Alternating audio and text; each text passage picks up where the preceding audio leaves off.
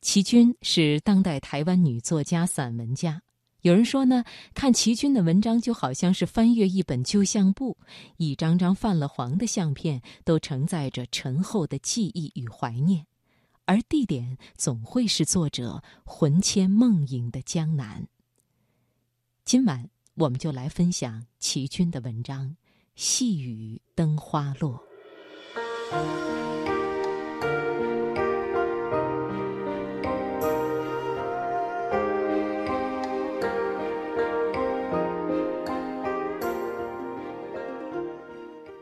在上海念大学时，中文系每个月至少有两次雅集，饮酒时常常行飞花令，就是行酒令的人饮一口酒，先念一句诗或词，不论自己做的或古现成句，必包含一个花字，挨个向右点，点到谁是花字，谁就得饮酒，再由他接下去吟一句，再向下点，非常紧凑有趣。上的每道菜，我们也时常以诗词来比配象征。例如，明明是香酥鸭，看那干黑黑的样子，却说它是枯藤老树昏鸦。端上一大碗比较清淡的汤，就念道：“吹皱一池春水，甘清底是也。”遇到颜色漂亮的菜，那就句子更多了：“碧云天，黄叶地。”故作小桃红杏色，桃花柳絮满江城。有一位男同学脑筋快，诗词又背得多，他所比的都格外巧妙。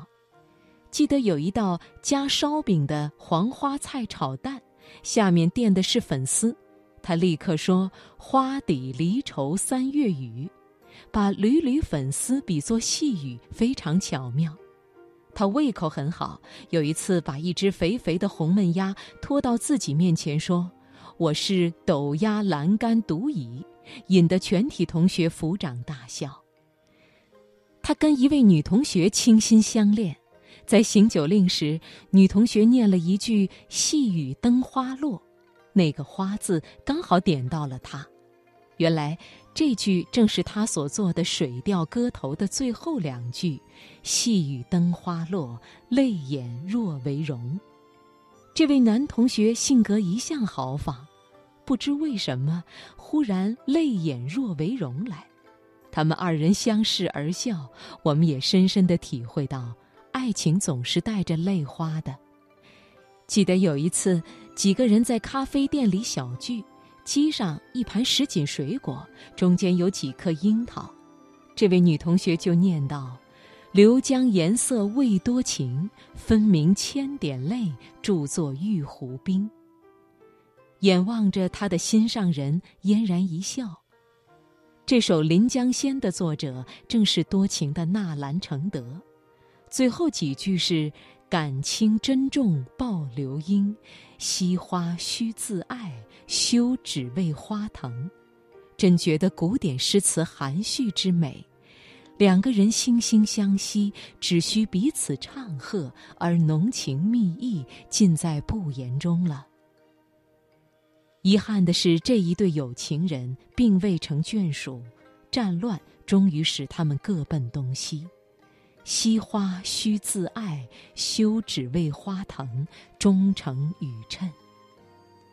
古人有剪烛夜谈的情趣，现在都是电灯、日光灯，即使有蜡烛，也没有那种开出烛花的灯草烛心。即使有那种灯草烛心，也没有那份剪烛夜谈的闲情逸致了。因此，一想起灯花。